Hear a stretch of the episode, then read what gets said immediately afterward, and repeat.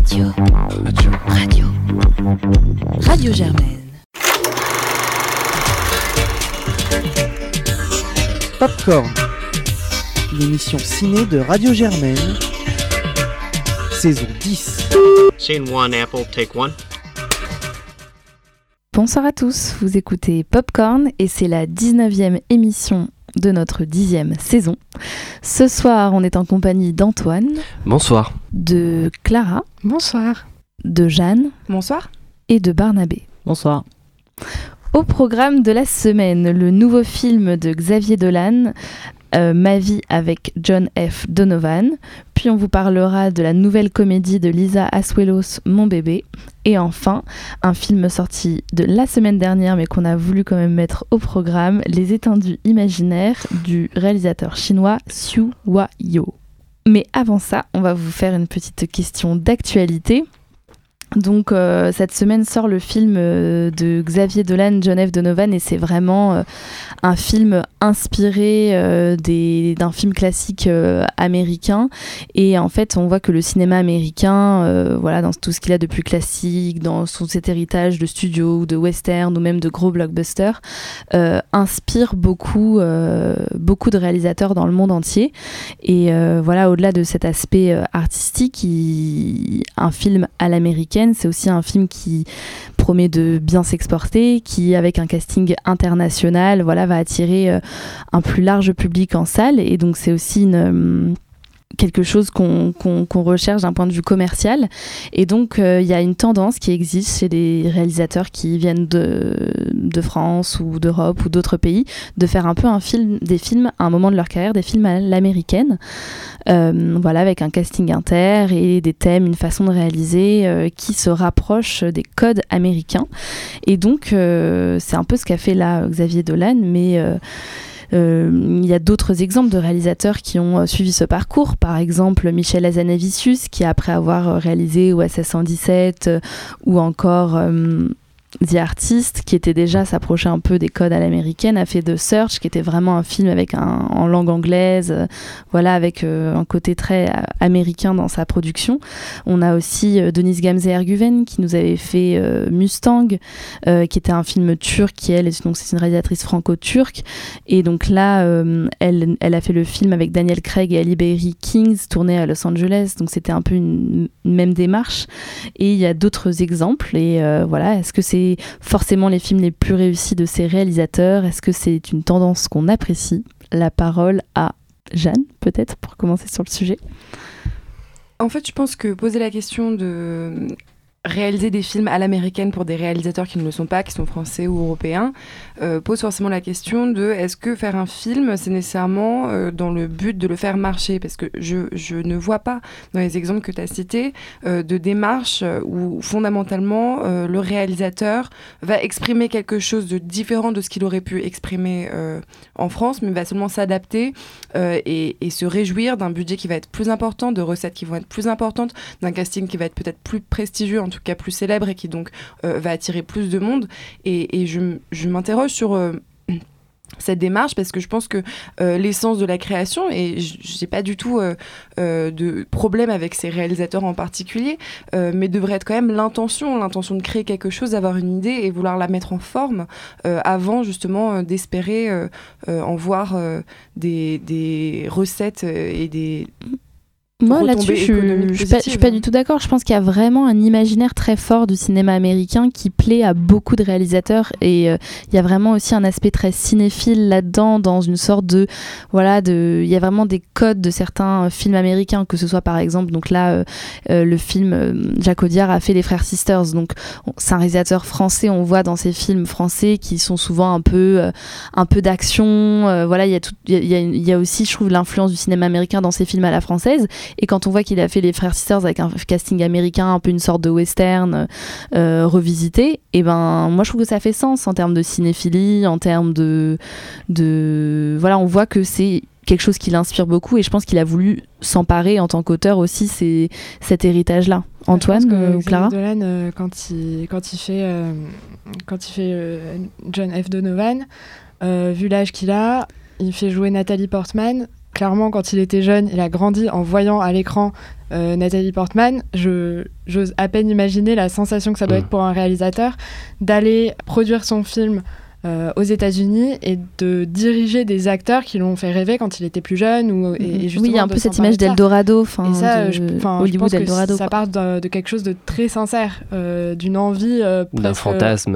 ouais, quelque chose de absolu presque ouais. enfantin, de un réalisateur euh, qui, qui va enfin concrétiser euh, son, son rêve, parce qu'en effet, ce qu'on voit et ce que tous les réalisateurs, euh, quels qu'ils soient, ont le plus vu, c'est des films américains. C'est les films qu'on voit le plus.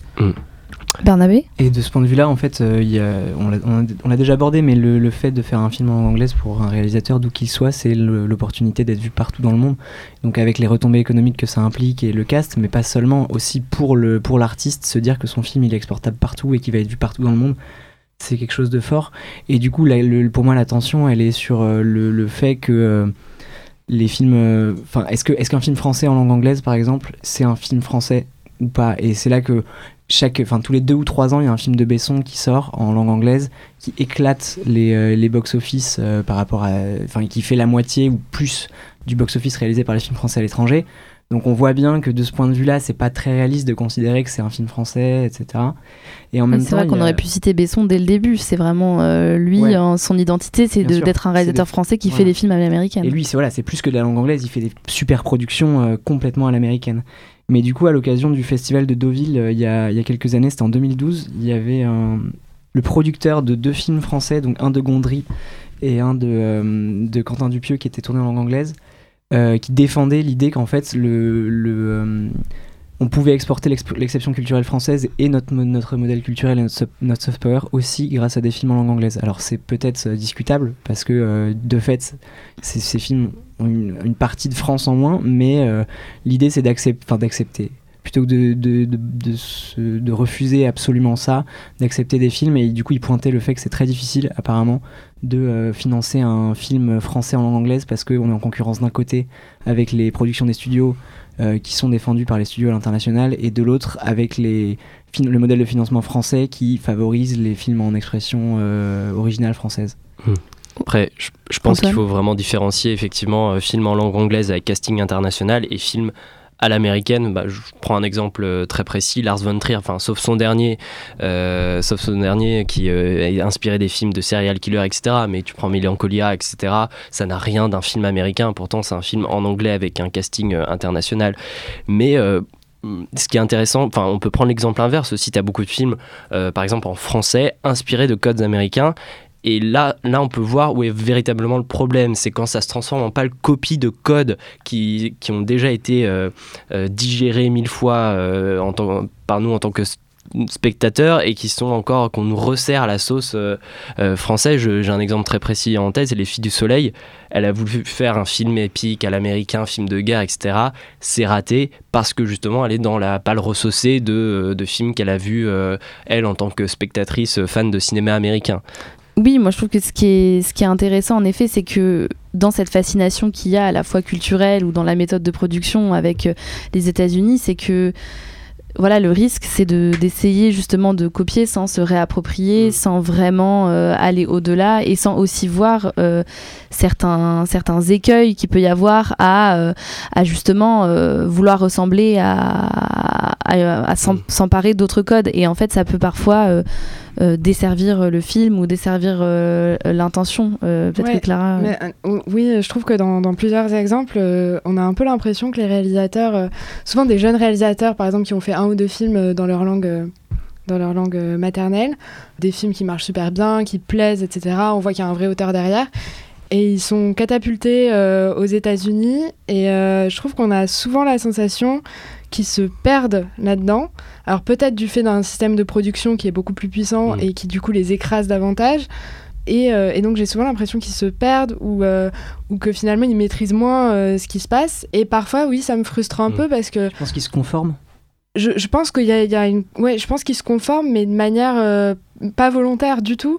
Bon, déjà, il y a aussi plein de réalisateurs qui maîtrisent pas euh, complètement la langue euh, en passant en anglais, voire pas du tout. hein. Enfin, Mm, mm. on, on a déjà vu ça. Non, ça, nous euh, aussi, Clara, on en parlait la dernière fois en parlant de, de Mikawase, que dans des changements de langue, parfois il y a des subtilités qu'on maîtrise pas et que même, enfin, et que parfois en fait ça peut lisser ou ça peut faire perdre une certaine poésie, une certaine patte. C'est-à-dire, oui, il n'y a plus le même rapport elle au est texte. toujours un petit peu à la limite de la, de la, de la, de la mièvrerie.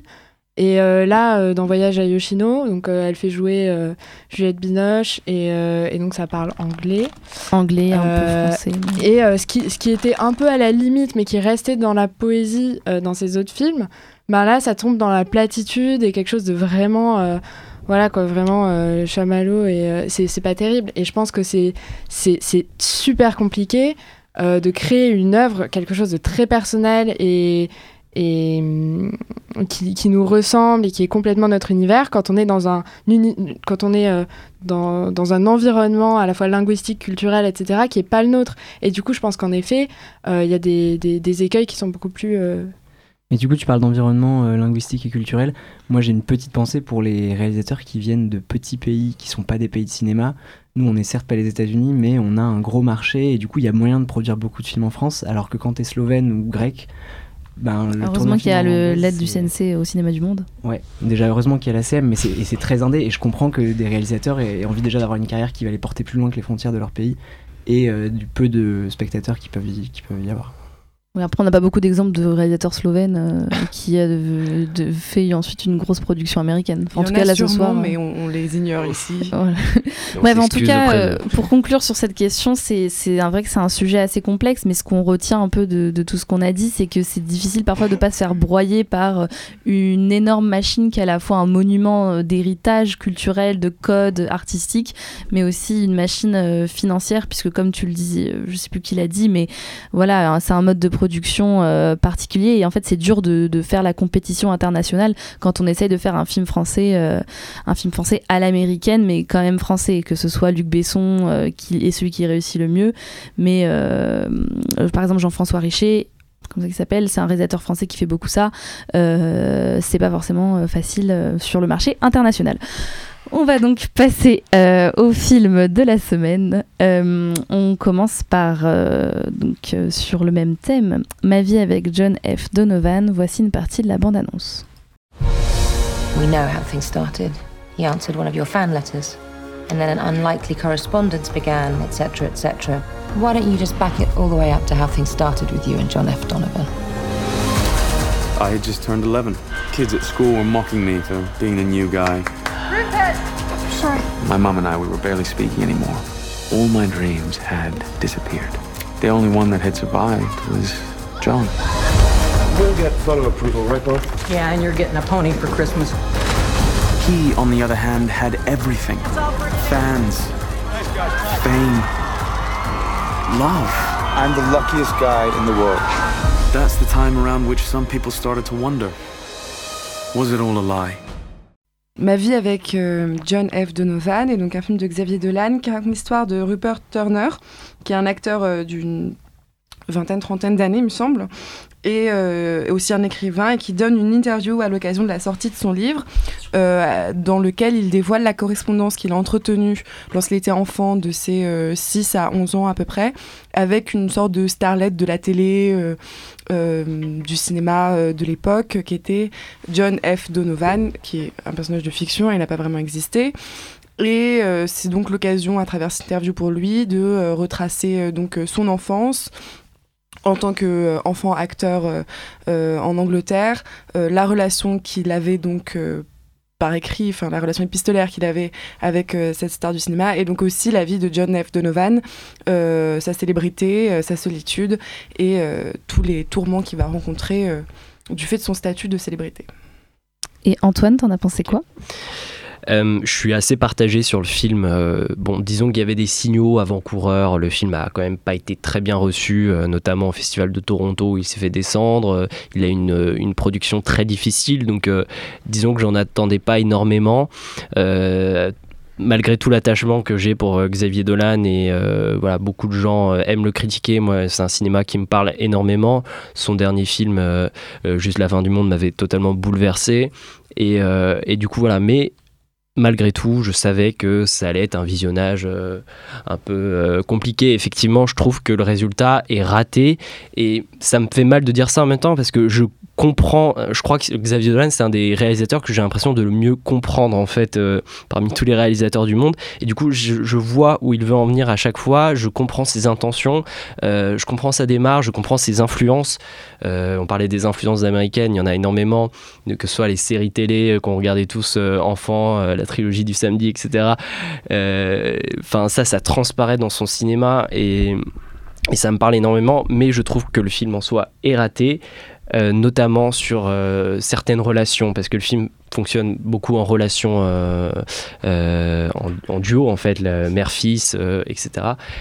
Et, et, je trouve qu'il y a certaines de ces relations, j'y reviendrai, qui sont un peu ratées. Clara?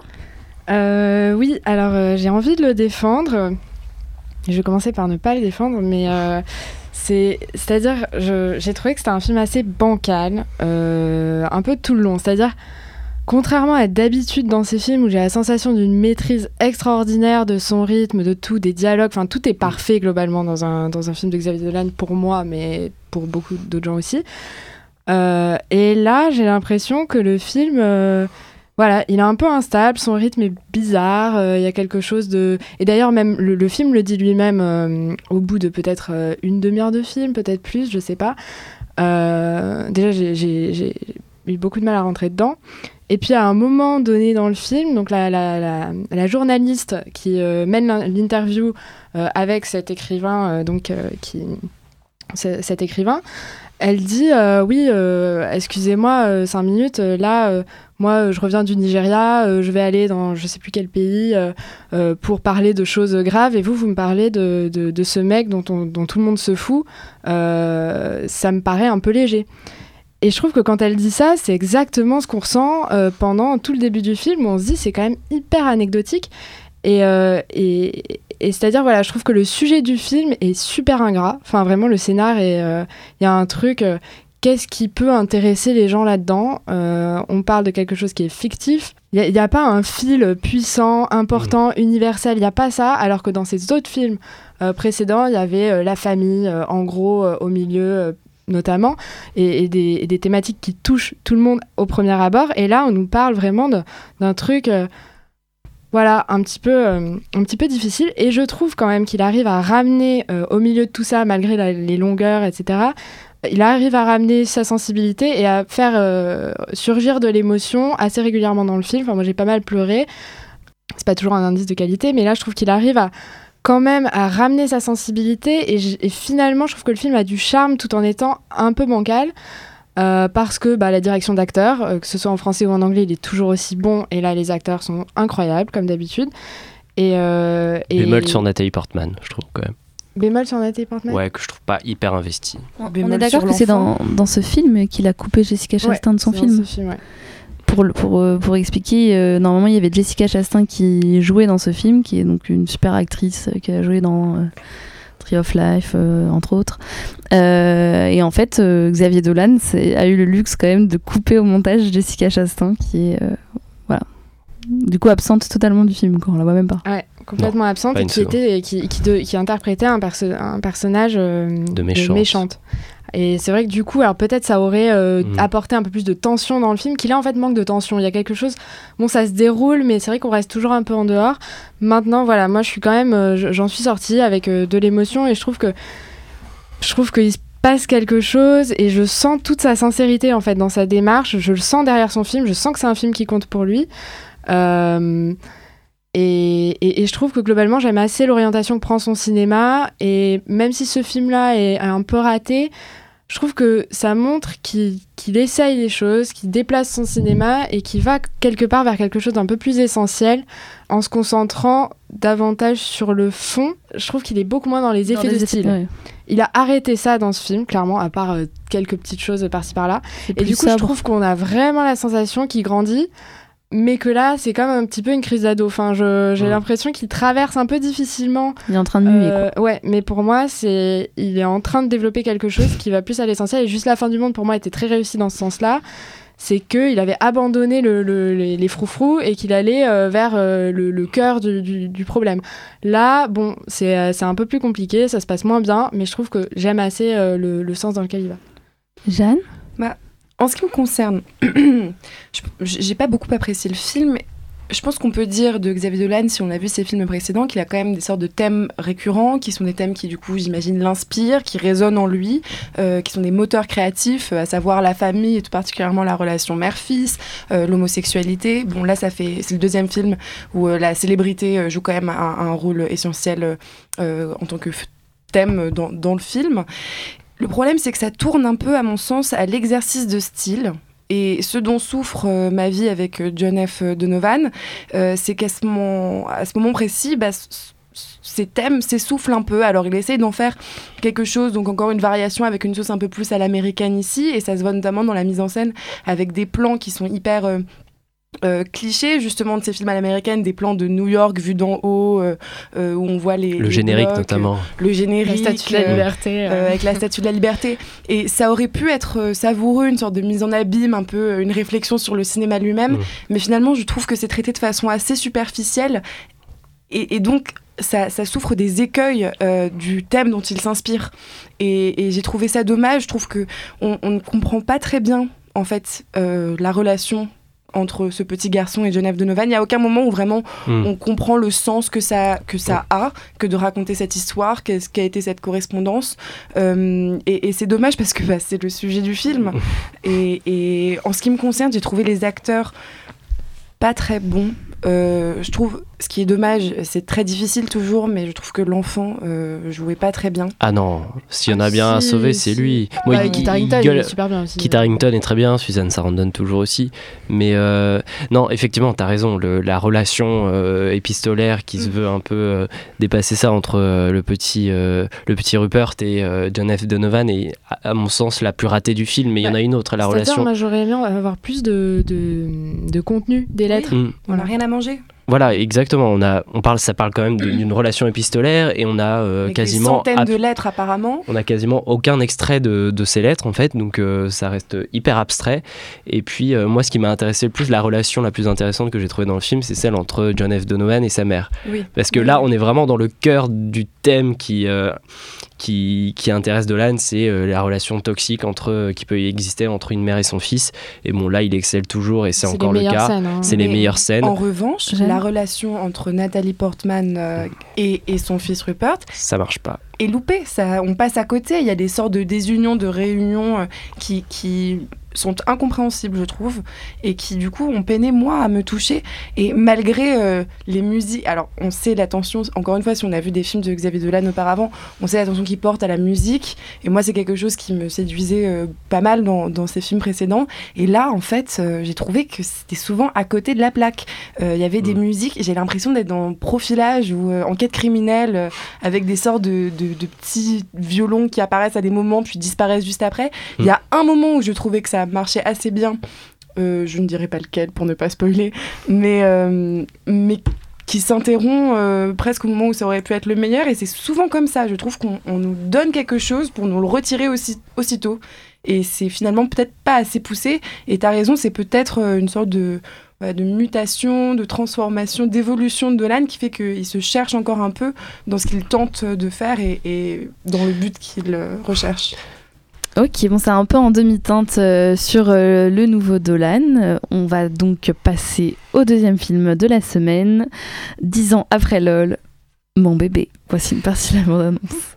Arrête de me filmer, c'est quoi ce nouveau délire?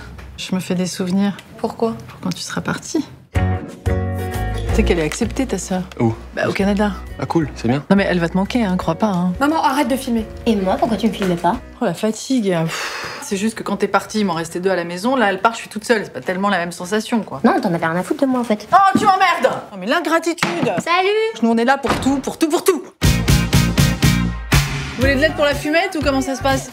Non, tu sors pas, chérie. Bonne nuit. Et Barnabé, c'est toi qui nous présente ce film. Ouais, alors Mon bébé, c'est un film de Lisa Azuelos qui vient de sortir avec euh, Sandrine Kiberlin et Thaïs Alessandrin dans les premiers rôles. Euh, donc c'est l'histoire euh, principalement de Jade qui a 18 ans et qui est jouée par Thaïs Alessandrin qui est en terminale et de sa mère Héloïse qui est euh, jouée par Sandrine Kiberlin. Et donc, en fait, Jade envisage de faire ses études, de commencer ses études au Canada tout de suite après le bac. Et sa mère, Héloïse, est super angoissée, et bien plus que de raison.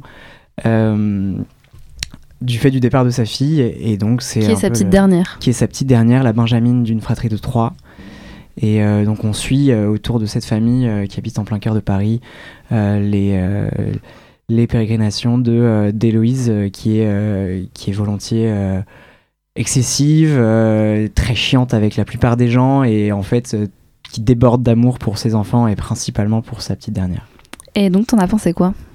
Alors, euh, c'est un film qui euh, rejoue une variation de, LOL, en fait, euh, puisque ça parle de nouveau d'une relation mère-fille puissante chez euh, des gens assez aisés dans Paris, avec une, large place accordée à la vie de la jeunesse et comment, comment elle se vit. Mais Lisa Zoulos réussit à ne pas faire une copie, et c'est une variation complètement différente, beaucoup plus axée sur la comédie et euh, qui pour moi est portée absolument par euh, Sandrine Kiberlin qui est vraiment très très drôle et qu'on a déjà vu dans des comédies mais vraiment c'est là qu'elle excelle en fait parce que euh, parce qu'elle est capable de d'être hyper punchy d'avoir les dialogues sont, sont parfois délicieux et donc moi c'est vraiment une des grosses qualités du film. Je sais que tu l'as aimé aussi Alice mais il y a quand même des faiblesses assez assez fortes Il y en a une qui est un peu l'ego trip de Lisa Azuelos qui euh, raconte sa propre vie euh, en, en permanence. Thaïs Les- Alessandra, c'est sa fille aussi. Ouais, c'est ça. Dans la oui, vraie vie. Oui, oui, c'est sa fille. Donc en fait, voilà, c'est c'est pas la fille de Sandrine Kiberlin, mais c'est la fille de Lisa Azuelos. Et la relation avec, euh, avec Sandrine Kiberlin est réussie. En revanche, euh, le, ouais, donc euh, Lisa Azuelos filme euh, des gens qui sont euh, richissimes, enfin en tout cas qui n'ont pas l'air puisqu'ils gèrent un petit restaurant, mais qui en fait habitent dans un immense appartement en plein cœur de Paris. Mais comme Tous les- toujours, hein, en tous les jeunes, ouais, Bah, c'est complètement sa patte. Tous les jeunes sont, sont, sont beaux, ils sont bien sapés, c'est vraiment les jeunes cool du lycée, quoi. Et, euh, et j'ai trouvé que les deux rôles masculins euh, étaient euh, légers, si ce n'est mauvais. Ah, je suis Euh, pas d'accord. Je trouve que le, le petit-fils de Belmondo, Victor Belmondo, il est pas très bon. Mais il est super. Et Moi, je trouve qu'au contraire, Ah, c'est la je trouve- révélation du Ah film. ouais, mais alors pas là. du tout. Alors, et l'autre, qui s'appelle, je crois, Michael Lumière, a le, Ouais. le malheur de ressembler un peu à Kev Adams, ce qui, euh, ce qui aide pas, en fait, pour euh, ce genre de film. Mais euh, voilà, en revanche, les rôles féminins, je les ai trouvés tous dingues et euh, vraiment, et la, qualité du film, outre la relation mère-fille et, le- euh, fait que c'est drôle, c'est pour moi la façon dont Lisa Adulos arrive vraiment bien à capter comment vivent les jeunes. Alors certes, c'est des jeunes parisiens, bourgeois et tout ce qu'on veut, mais les scènes de soirée, de, de vie quotidienne avec les jeunes, c'est vraiment le langage qu'on utilise, c'est les codes qu'on a, c'est les, le- les habits qu'on porte, c'est les expressions qu'on emploie, et du coup ça, ça donne au film une espèce de... C'est une comédie générationnelle, mais dans le bon sens du terme, puisqu'elle, pour moi, elle donne un, un fragment de, de la vie à Paris. euh, Non mais en ça, enfin voilà, moi je trouve que ce qu'il faut souligner, moi je trouve que c'est un film vraiment qui est très réussi. Je trouve que clairement Lisa Solo c'est une des seules réalisatrices en France qui est capable de faire ça. C'est-à-dire c'est vraiment un chick flick. C'est le film euh, typique un peu euh, pour, pour les filles, euh, enfin cible plutôt filles, euh, avec euh, un truc très euh, prépi. euh, Il y a vraiment en effet ouais, ouais, c'est- ça brille. C'est un truc qu'on n'a pas dimension- partout dans le cinéma français. Moi, c'est pas mes films préférés, mais je suis d'accord avec toi qu'elle le fait super bien et que du coup, dans son genre, c'est un film qui est plutôt réussi. quoi. Non, et Enfin, voilà, et, et je veux dire, cette dimension, moi, c'est ça que j'aime beaucoup, et enfin, franchement, je pense que c'est pour ça que LOL reste quand même un film culte après les années, c'est qu'elle réussit à mettre en scène le côté un peu glamour de Paris, voilà. En effet, c'est Mm. tellement pas réaliste, enfin, c'est-à-dire, c'est 1% de la population Bah, c'est- qui en vit fait, dans un réaliste- appartement. C'est très réaliste pour la, la partie euh, Oui, infime mais qui est je veux dire, c'est pas, quoi, mais, euh, c'est pas, euh, c'est oui, c'est réaliste dans ce C'est sens-là, mais c'est pas. qu'on me vend un mode de vie et c'est pour ça que ça me, ça me dérange un petit peu en tant que spectateur. C'est-à-dire Moi, que moi, je, je- je me complais là-dedans, j'aime bien en fait, c'est agréable à voir, ils sont beaux. Mais, Oui, euh, mais je trouve- du je coup, trouve que c'est- parfois je me reprends et je me dis putain, c'est c'est pas. c'est- c'est pas Moi, je trouve que c'est c'est justement c'est ça qui est c'est ça qui est un peu marrant aussi dans son cinéma, c'est-à-dire qu'il y a il y a un côté très voilà parisien, très Ouais. c'est un peu comme on regarde Diable s'habille en Prada quoi. Enfin, il y a un côté un peu pastille qui Mais du coup, c'est- moi je trouve que c'est jouissif plaisant. à regarder et c'est plaisant. Mais c'est voilà, c'est je sais pas si elle a le second degré euh, en fait et du recul par rapport à ça. Bah, en revanche, c'est le- elle a Non, du second degré pour les répliques parce que c'est peu vraiment drôle. importe, voilà, euh, les peu importe. moi Et je sais pas ce que t'en as si- pensé, mais je trouve que les Oui, oui, non, ça. de, le, de la maman sont dingues. le truc le plus, le plus, ce qui est super fort, c'est ça, c'est les dialogues. Enfin, elle a un sens de la scène de comédie. Il y a vraiment des situations super drôles. Le début est hyper rythmé. Enfin, je trouve que vraiment, en fait, le début du film, enfin, les, on va dire les tro- la première moitié, les trois quarts du film sont vraiment, enfin, Ouais, on est dedans. euh, Il y a une vraie, une vraie énergie dans les dialogues. Il y a des trucs. Les jeunes qui parlent comme des jeunes, c'est quand même une rareté dans le cinéma Ouais, français. C'est vrai qu'on a, on a quand même tellement. On, est abreuvé de films où les, où les jeunes sont, enfin, sont vus clairement par des, des quinquas qui ont plus vu leurs gosses depuis 20 ans, apparemment, quoi. Mm, mm. Ou qui les ont jamais vraiment vus, en fait, qui les écoutent pas. Et ça, on peut pas l'enlever à Lisa Zoul. Ouais, ça c'est vraiment intéressant. Et puis au-delà, enfin au-delà de ça, j'ai trouvé ça émouvant. Enfin, c'est un film qui va bien mettre euh, 10 000 couches, bien sûr, euh, dessus. Je pense que c'est ça le défaut, mais en même temps, ça fait partie du style et c'est aussi ce que t'achètes. Je trouve que t'as vraiment un feel good movie. Et euh, voilà, donc en gros, c'est quand même une histoire euh, très émouvante. Je trouve que le personnage de Sandrine Kiberlin, par son interprétation, etc., mais aussi par son écriture, est très intéressant. Et, et, et en fait, il y a vraiment sur ce côté, bon, voilà, c'est un peu lourdeau, c'est avec des bottes, genre euh, voilà, c'est euh, un montage alterné entre des séquences où, où Thaïs, ou son, pardon, où son enfant est bébé. Et où après elle la voit Ouais, aujourd'hui quand elle est adulte. C'est grossier pour moi. C'est gens- grossier, mais c'est beaucoup de gens aimé. J'ai- Beaucoup de gens ont trouvé ça juste comme il faut. Moi, c'était un poil grossier. Et du coup, comme on est d'accord sur le fait que c'est à peu près réussi, que euh, Sandrine Kiberlin est géniale, mais et son rôle est bien écrit, même si c'est vraiment quelqu'un qui doit être super chiant dans la vraie vie. Pas Sandrine, hein, le, le personnage. Enfin, je, je Ah trouve oui. qu'il est écrit. Enfin, du coup, le, le- dans le film, on l'adore, et en fait, euh, on- elle a clairement des comportements déplacés.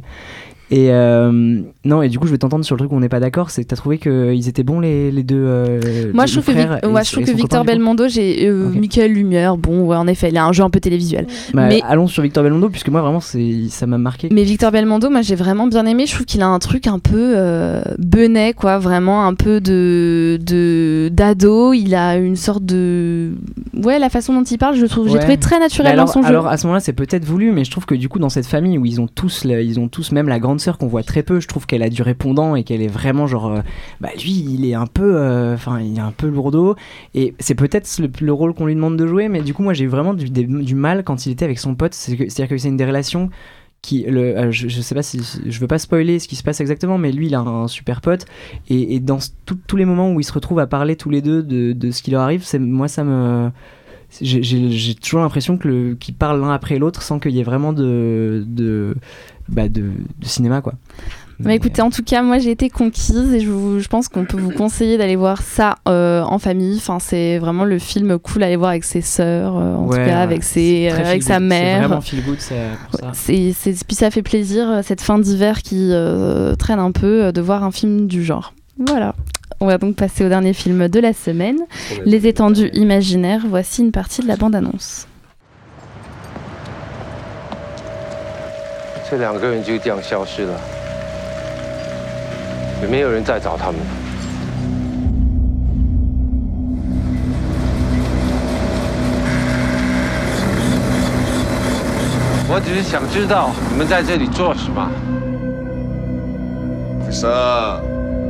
不要给我找麻烦好吗？ Et Clara, c'est toi qui nous présente ce film. Oui, alors euh, comme on l'a entendu euh, via la musique, c'est un thriller euh, qui est euh, tourné donc à Singapour, même si le réalisateur est chinois. Donc le film a reçu le Léopard d'or euh, à Locarno l'année dernière. Donc euh, qu'est-ce que ça raconte? Eh ben c'est très simple. un- Donc ça se passe à Singapour, ville euh, euh, qui gagne sans cesse du terrain sur la mer et qui est donc en permanence en chantier. Chantier qui est peuplé par des ouvriers venus de, des pays alentours. Et donc sur ce chantier disparaît un ouvrier chinois. Et un enquêteur euh, va se mettre euh, à sa recherche, essayer de comprendre comment il a disparu et est-ce qu'il est mort, est-ce qu'il est vivant. Euh, donc ça c'est l'intrigue. Maintenant c'est un film qui est assez hybride et qui du coup laisse beaucoup de place à... donc c'est certes un thriller, il y, a une, dimension très sociale parce que bah, on voit les conditions de, des ouvriers qui sont maintenus dans un, dans un état de quasi-esclavage par les patrons des chantiers. Et, euh, et puis une dimension, euh, enfin en tout cas une volonté euh, poétique euh, très affirmée. Euh, donc euh, voilà, quelque chose d'assez mystérieux, euh, hum, des plans, enfin un, un film qui reste contemplatif, euh, qui, euh, qui ouvre des portes sans les refermer. Donc voilà, il y a, il y, a, il y a un peu tout ça qui est dans ce film. Et, euh, et voilà, que dire de plus? Jeanne, t'en as pensé quoi? J'ai trouvé ce film très intéressant. Euh, très intéressant justement euh, du fait de son, de son rapport euh, à la fiction. Parce que le film démarre comme une enquête policière et se transforme ensuite en une sorte de tableau sur le rêve euh, où l'on est amené sans jamais savoir euh, vraiment où l'on va, si l'on peut se fier euh, aux images que l'on voit, ce qu'elles vont apporter à l'intrigue policière, puisqu'on est quand même formaté par les films qu'on voit. Donc quand on a une enquête, on, s'attache aux indices, on s'attache aux éléments qui, arrivent et on attend une résolution. Et, là, en fait, on se retrouve plongé finalement dans une sorte d'inconnu où la frontière entre le, réel, la réalité euh, et la fiction n'est jamais vraiment euh, euh, marquée. Et ça va se traduire donc par l'esthétisme entre donc les parties plus enquête vont être très grises, tandis que tout ce qui relève du rêve, bon, c'est un peu cliché, mais il va y avoir des couleurs très vives, du rose, du vert, des néons, des choses comme ça. Et, donc ça se trouve, ce jeu sur l'illusion se trouve euh, au, cœur euh, de, l'intrigue, puisque ça va amener des éléments, mais c'est au même au cœur du décor, parce que comme tu le disais, en fait, Singapour tente chaque année de gagner du terrain sur l'océan, en créant donc du terrain artificiel. Ce n'est pas réel, donc c'est, à mon sens, le titre. euh, les étendues imaginaires prend tout son sens. Jusqu'à quel point peut-on étendre dans le réel ce qui relève de la fiction? À quel point le rêve dans le film va-t-il avoir une influence euh, sur, l'enquête euh, et, l'avancée de l'enquête? Et, c'est en fait une mise en abîme du cinéma. À quel point euh, la fiction, l'illusion, le rêve que, l'on a peut-elle se concrétiser à travers l'œuvre cinématographique et donc se trouver ancrée dans un réel? Et moi, de ce point de vue-là, j'ai trouvé ça très intéressant parce que je trouve toujours très intéressant le fait que de pointer du doigt le fait que le cinéma c'est artificiel et, et d'en faire une force et d'en faire un élément d'intrigue à ce point, j'ai trouvé ça ingénieux. Antoine, vas-y. Ah bah, merci en tout cas de nous avoir éclairé sur le titre parce que je me suis posé la question euh, l'as depuis. vraiment bien défendu, hein. Ouais, à Tu l'as t'entendre, on très- a, on Non, a c'est envie de vrai. dire qu'en presque fait, il est bien. suivre, mais, Ouais. mais en fait, on s'est quand même bien fait chier. hein. Ouais, globalement. Euh, non, c'est vrai que le, le côté hybride du film, moi, m'a séduit. Et c'est vrai que, euh, surtout dans les couleurs, effectivement, cette alternance de contraste entre euh, l'aspect très minéral des chantiers, euh, ternes, etc., avec cette dimension très euh, néon de, du cybercafé et de l'environnement urbain, euh, avait de quoi séduire. Mais en soi, euh, jamais le réalisateur ne va au bout de sa démarche. Et c'est ça qui est dommage c'est que dans le polar on va pas on va pas chercher les éléments de suspense euh, qui vont te faire euh, te tenir à ton fauteuil ou en tout cas attendre au moins euh, la résolution de l'intrigue. Et même dans euh, la dimension poétique c'est pareil ça va pas assez loin pour qu'on se sente happé au plus profond de notre tripes Je suis d'accord. et, et ça aurait pu être intéressant d'avoir un développement assez crescendo, tu vois, de partir du polar et de s'enfoncer peu à peu dans, euh, dans le mystère, dans, la, dans, dans cette dimension très poétique. Mais à chaque fois, on nous, on nous ramène violemment à la réalité et du coup, on, on, on redevient extérieur au film. Et ça, pour moi, c'est dommage. Voilà. Barnabé Ouais, je trouve que le film Ah n'est non, pas à la hauteur de. Pardon. Non, vas-y, Vas-y, vas-y. vas-y, hein, Non, je trouve, je trouve que les, les, les ambitions sont là. C'est pas le premier film qui essaye de faire ça. Euh, genre, le, le, le, le thriller est souvent, quand même, aujourd'hui, euh, associé, pas qu'aujourd'hui, mais associé aussi au fantastique, au rêve, etc. Et je trouve que là, on, on voit très bien ses intentions, mais le film n'est pas à la hauteur de ses intentions. Euh, ne serait-ce que parce que à aucun moment on s'attache au personnage, mais Ouais, à surtout aucun personnage. Euh, Moi, le, le flic, à la limite, le, fli- le flic Mais même parle le flic, c'est-à-dire c'est un personnage qui est très que cliché de oui, flic mais de tourmenté, film mais bon. noir, À la rigueur, c'est un cliché de film noir. Coup, moi, ça m'a moins dérangé chez le flic que le mec parle pas parce que c'est son- il est dans son rôle et je l'ai presque trouvé attachant à la fin, à shooter dans des bouteilles euh, pendant un quart d'heure. Mais le, le, vrai problème, c'est que le personnage qui est un peu le héros, quoi, qui est l'ouvrier chinois qu'on suit, bah, il, Il n'est pas du tout sympathique par ailleurs. s'en Oui, fout. oui, on il, est fout. mignon, mais il pas. Oui. Jeanne, t'avais Et- pas l'air d'être d'accord. Non, moi je, je pense que je me suis un peu attachée aux personnages en eux-mêmes. Alors effectivement, ils vont pas nous pas nous bouleverser par leur dialogue euh, et l'intensité euh, euh, de, bah, de leur dialogue, mais ils, ont quelque chose quand même de très perturbant, moi qui m'a un peu déstabilisée. Je trouve qu'on est sans cesse remis à notre statut de spectateur, on est sans cesse rappelé au fait que ce qu'on voit n'est pas vrai, et moi je trouvais ça assez fort que des acteurs arrivent à faire ça, et notamment, donc tu, le disais, il y a- y a beaucoup de l'action qui se situe dans un cybercafé, donc va aussi avoir une triple encore couche euh, là-dessus, avec donc euh, souvent des écrans de jeux vidéo euh, qui vont être filmés et qui apportent quand même, je trouve, des, des choses assez euh, euh, intéressantes à l'écran. Barnabé? Ouais, moi je, je voulais rebondir sur ce que tu viens de dire. Je suis plutôt d'accord sur le- les, les trucs intéressants, enfin les moments phasants finalement qui, pour, enfin qui dans plein de films on se méfie de ça parce que ça peut être super chiant. Moi j'ai bien aimé le passage dans, dans le jeu vidéo où, où c'est basiquement une carte de Counter Strike en gros couleur sable et on se promène dedans, on traverse les murs. Il y a des moments, un moment très musical aussi qui est très cliché où on suit.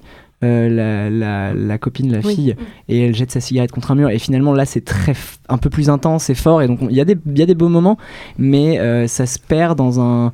Ouais, comme tu disais, les, les- les intentions euh, sont là, mais il est pas à la hauteur de ses ambitions et les, les, euh, il va pas au bout des choses. Et moi, notamment, il y a un truc qui me frustre un peu, c'est qu'il montre une misère sociale et euh, la violence des rapports, enfin, le, le- le- oui, le quasi-esclavage dans lequel, au- auquel sont réduits les, les ouvriers qui soient bengalis ou, euh, ou chinois à Singapour.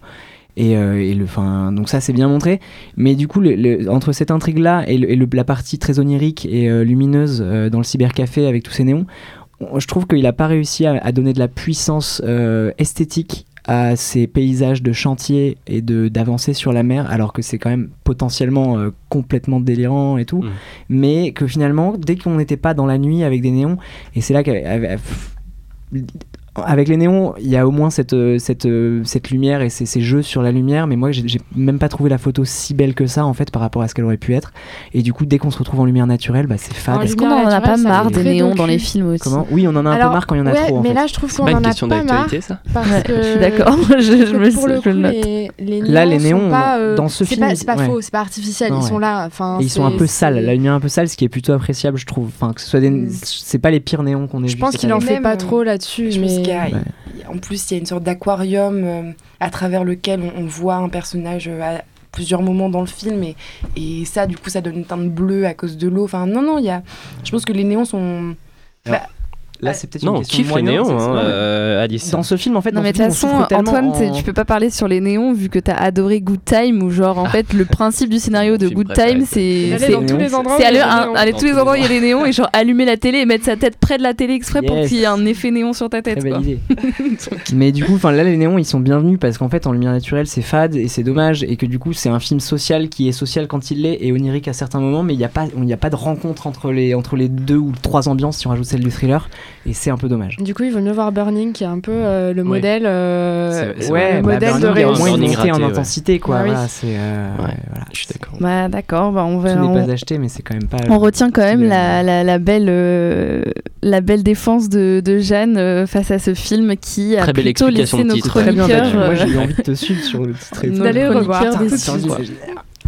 On va donc passer au coup de cœur ou au coup de gueule de la semaine. Qui veut commencer, Antoine? Oui, alors moi j'ai commencé à regarder des films, ou en tout cas un film de Pasolini. Voilà, c'est un réalisateur auquel j'avais envie de m'atteler depuis très longtemps, qui m'impressionnait beaucoup parce que la vie du personnage est assez incroyable et, euh, même le personnage en soi est, assez voilà. euh, Enfin, sa vie est- ressemble à un roman en soi. Et du coup, j'avais un peu peur d'être déçu justement en voyant de ces films. Et euh, disons que j'ai pas trouvé ce que je m'attendais à trouver, mais j'ai trouvé autre chose, un cinéma qui, euh, qui est celui d'un intellectuel. Et ça, on n'en voit plus beaucoup aujourd'hui. C'est-à-dire que c'est un film. euh, Le vieux grincheux, quoi. Quoi? On voit plus de films intellectuels aujourd'hui? Bah non, mais le- les films, je veux dire, qui sont la production d'intellectuels purs, tu vois. C'est un film démonstration, c'est-à-dire que il fait une démonstration avec, avec Théorème, euh, qui Ah, est. c'est Théorème que c'est Théorème Ah, que j'ai vu. préférés. J'avais pas, j'avais pas parlé de théorème. Ok, ben, c'est théorème donc.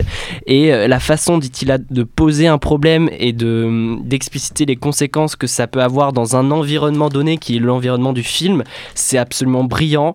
C'est euh, voilà. Donc pour raconter l'histoire rapidement, c'est donc ça se passe dans une famille bourgeoise milanaise, je crois. Autour, de- ça se passe autour de Milan. Euh, et donc un homme euh, dont on ne connaît pas l'identité arrive dans cette famille. Et cet homme est d'une beauté euh, incroyable et il va peu à peu charmer chacun des membres de la famille, que ce soit la mère, la fille, le fils, le père. Tous, chacun, chacun à leur tour, vont être séduits par cet homme. Et donc, à partir de là, ça va remettre en cause tout leur système de valeurs et créer des dysfonctionnements dans cette famille bourgeoise modèle. Et c'est absolument euh, incroyable. Voilà, euh, c'est tout ce que j'avais à dire. En tout cas, ça donne vraiment envie. Clara? Alors, euh, petit coup de cœur euh, pour un film qui est sorti il n'y a pas très longtemps, qui s'appelle La Liberté de Guillaume Massard, je crois. Massard Massard Massard. Euh, malheureusement, il n'est pas sorti sur beaucoup d'écrans euh, parce que c'est un film qui est, je pense, euh, bah, pas facile à, promouvoir parce que euh, c'est un film assez long qui fait près de 3 heures, je pense. Euh, et c'est un documentaire qui parle d'une, euh, enfin qui est tourné dans une prison de Corse. Prison très particulière parce qu'elle est, elle, est pas fermée par des murs, etc. Mais elle est fermée par d'un côté la mer et de l'autre la forêt. Et donc en fait, c'est donc un système de prison où les prisonniers sont beaucoup plus libres. Euh, ils font des activités, euh, enfin des travaux du quotidien, à manger, euh, les travaux de, du jardin, etc. Et donc pendant plusieurs saisons, le réalisateur va dans cette prison, euh, filme l'activité de cette prison et surtout a des dialogues extrêmement longs et souvent pas montés avec plusieurs, plusieurs prisonniers. Et là où le film est réellement fort et intéressant et courageux, euh, c'est que ce sont des donc c'est une prison qui accueille principalement des prisonniers qui ont commis des actes d'inceste. Donc euh, c'est pas évident de faire un film là-dessus. Et je trouve qu'il arrive à le faire d'une manière euh, remarquable parce que à la fois sans être voyeur ou malsain du tout, il n'est pas non plus euh, dans une pudeur extrême qui l'empêche de parler des vrais sujets. Et donc, euh, bah, on a ces, prisonniers qui nous, parlent de leur vie dans cette prison-là. Donc en creux, il y a aussi un portrait de ce que c'est que la prison normale, enfin te- telle qu'elle est euh, euh, en général, euh, de ce que c'est que bah, finalement, oui, c'est une prison qui est plus ouverte, mais au fond, on s'en fout parce que bah, le, vrai, le vrai enjeu de la prison, c'est le fait d'être enfermé et c'est pas un enfermement euh, parce qu'il est dé- défini par des murs. Il n'est pas fondamentalement différent d'un autre type d'enfermement qui est un petit peu plus libre. Et puis, et puis des gens qui parlent de leur, de leur chemin intellectu- euh, psychologique, du moment où ils ont commis cet acte, donc souvent d'inceste, au moment où euh, ils ont un regard euh, à distance euh, sur ces actions-là. Et en fait, à travers les saisons, il va réinterroger les mêmes, les, mêmes, les mêmes personnes qui vont avoir des, discours très différents sur l'acte qu'ils ont commis, sur où ils en sont aujourd'hui. Et je trouve qu'en fait, il arrive à filmer d'une manière que j'ai jamais vue la, le, le- voilà, le, chemin, le cheminement psychologique de ces criminels. Et, euh, et je trouve qu'on arrive vraiment à comprendre euh, comment, euh, comment ils évoluent, dans quel sens, qu'est-ce qui les, les aide à évoluer, et sans jamais être... Enfin, je veux dire, par ailleurs, il y, a une- il y a une certaine empathie hein, avec ces, ces, ces personnes, ces personnes, mais sans être euh, dans une espèce de, de rémission, euh, euh, genre, euh, oui, bon, euh, ils ont fauté, mais en même temps, ça arrive à tout le monde. C'est pas du tout ça. hein. Il n'y a pas du tout de légèreté par rapport à ce qui a été fait, mais voilà, je trouve qu'il il prend ça à bras le corps, et j'ai rarement vu ça, et je trouve que c'est très réussi. Je pense qu'il passe sans doute plus en salle, mais il, il Bah, ce serait peut-être intéressant à voir à la télé, peut-être en plusieurs fois, plus facilement. Enfin, c'est peut-être plus facilement digérable euh, si on peut faire des pauses que Et en, même, euh, et en même temps, ça se regarde salle. très bien euh, d'un coup. Moi, je trouve que j'ai pas du tout vu le temps passer parce que c'est passionnant en fait. On a vraiment des gens qui nous parlent et, et qui ont envie de parler. En fait, on sent à quel point, quand le réalisateur arrive dans cette prison, il est un. un un, Un réceptacle. ouais, un réceptacle pour une quantité d'émotions qui, qui doivent sortir et de et en fait c'est des gens qui réfléchissent toute la journée à, à ça et qui n'ont pas l'opportunité de parler parce qu'ils parlent très peu entre eux. Alors que pourtant euh, ils, ils ont tous plus ou moins commis les mêmes choses. Et donc là c'est vraiment euh, vraiment très fort et, et très très bon film. Bah, super intéressant. Euh, Jeanne? Moi, cette semaine, j'ai, enfin la semaine dernière, j'ai vu euh, pour la première fois euh, la valse des pantins de Scorsese. euh, qui, sort, qui est sorti en 82 ou 83, il me semble, et euh, avec Jerry Lewis et Robert De Niro. Et c'est très étonnant parce que c- on pourrait dire que c'est une comédie, en même temps, c'en est vraiment pas une. Mais donc là, c'est donc euh, les années 80 et ça raconte l'histoire de Rupert Pupkin, qui euh, est un aspirant humoriste, stand-upper et notamment qui veut à tout prix passer dans le talk show qui est tenu par Jerry Lewis qui qui n'interprète pas son propre rôle, euh, mais j'ai oublié le nom de son personnage, et qui est donc un talk show regardé par tout le monde. Et en fait, on comprend vite que Rupert Popkin, au-delà de ses ambitions d'humoriste, a une véritable obsession euh, avec euh, Jerry Lewis. et c'est donc à la fois un être minable, risible et pour lequel on, se remplit d'empathie. Et j'ai vraiment beaucoup aimé ce film et je vous le conseille. Barnabé. Les drapeaux de papier, c'est un film du coup dont j'ai pas l'affiche sous les yeux, qui a été réalisé. C'est le premier long métrage de Nathan Ambrosioni qui a 19 ans, je crois. Il en a peut-être 20 aujourd'hui, non? 19 ans aujourd'hui, mais il devait avoir 18 quand il l'a réalisé. Donc c'est euh, un peu un ovni euh, dans le cinéma français. On pense tout de suite à Dolan, etc. Mais la différence, c'est que Nathan Ambrosioni, sa famille est pas du tout, euh, enfin vient pas du tout du milieu du cinéma. Il vient de, euh, de Péménade sur la Côte d'Azur et il a hum, il réalisait des films d'horreur, il me semble, des courts-métrages d'horreur quand il avait euh, pas l'âge de les regarder en fait. Et il a réussi euh, très tôt à, être produit euh, sur un scénario qu'il a lui-même écrit. Les drapeaux de papier, ça raconte l'histoire d'un gars qui a 35 ans, qui sort de prison.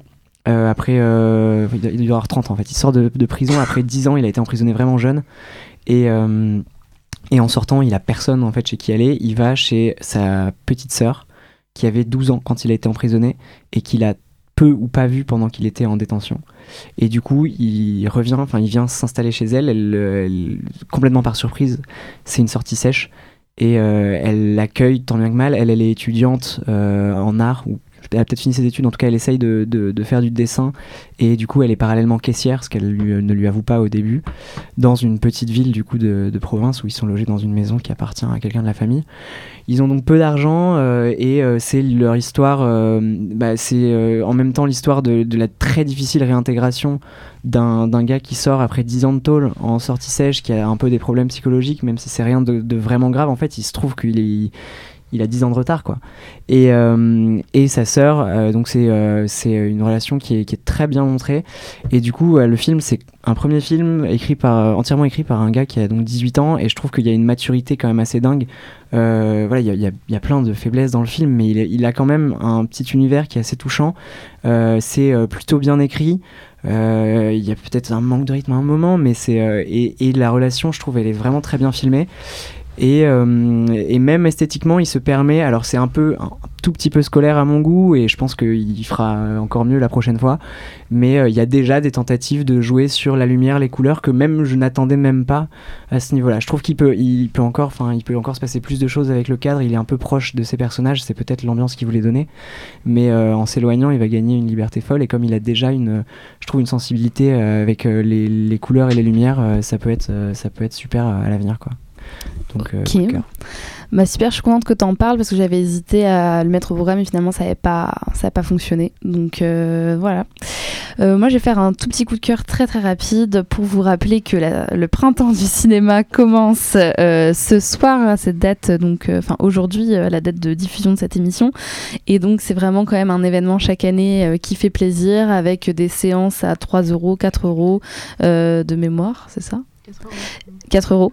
Et, euh, et voilà, donc c'est dans tous les cinémas. Profitez-en pour aller beaucoup au cinéma et puis découvrir tous les films dont on vous parle chaque semaine. Euh, voilà. Merci à tous de nous avoir écoutés. Euh, on vous dit à la semaine prochaine. Alors, au revoir. Bisous.